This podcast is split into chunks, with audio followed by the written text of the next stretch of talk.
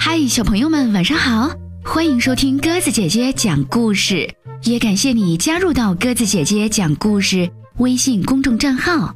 今天晚上我们来讲绘本故事《睡觉去，小怪物》，由比利时马里奥拉莫文字绘图，刘明翻译，北京联合出版公司出版。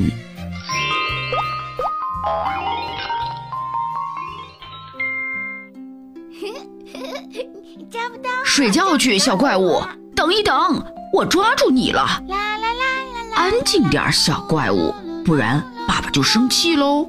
听见了吗？放我下来！好，我放你下来，去亲亲妈妈，然后我们上楼睡觉吧。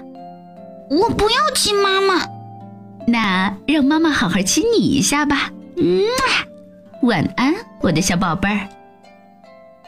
睡觉前大家都是要互相亲一下的，就不。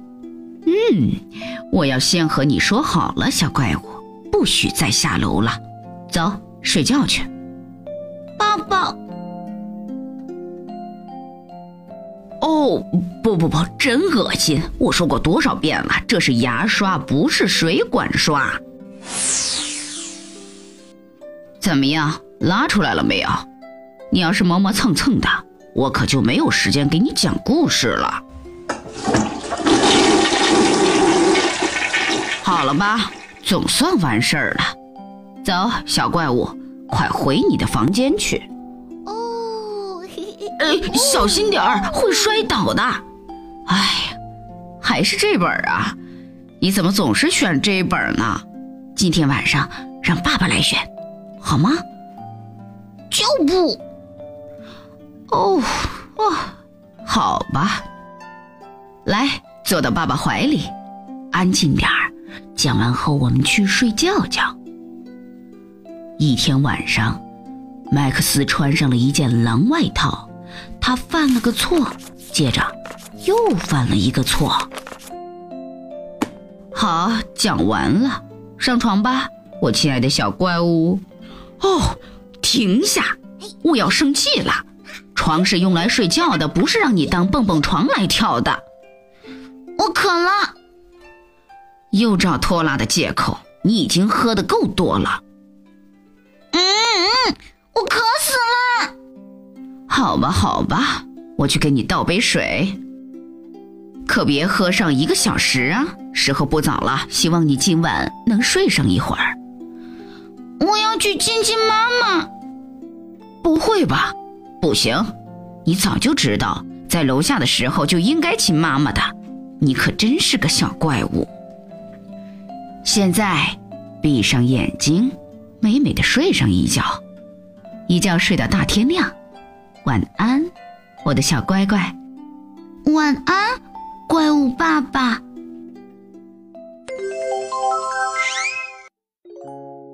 好了，小朋友们，今天晚上我们的故事就讲完了。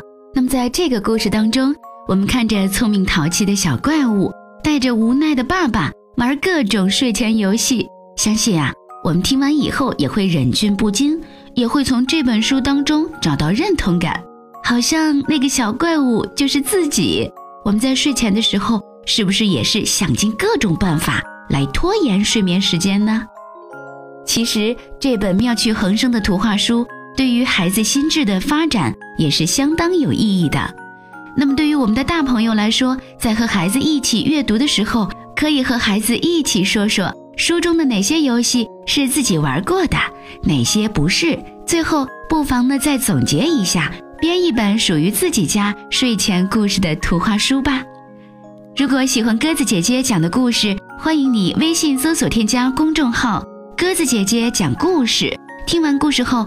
也可以在故事下方给鸽子姐姐写下留言哦，会有机会列入精选。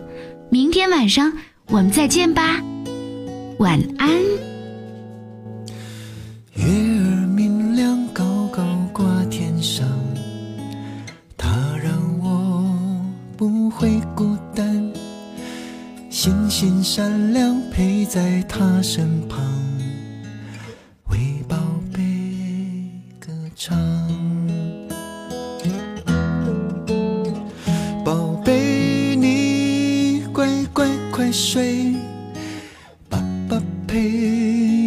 别怕黑，你会快乐的长大，给你最温暖的家。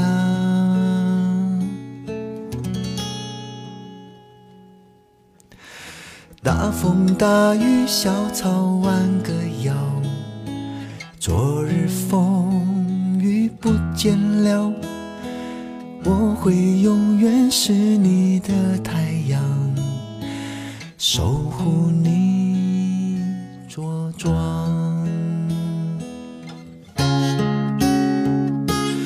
我愿是烛光，微。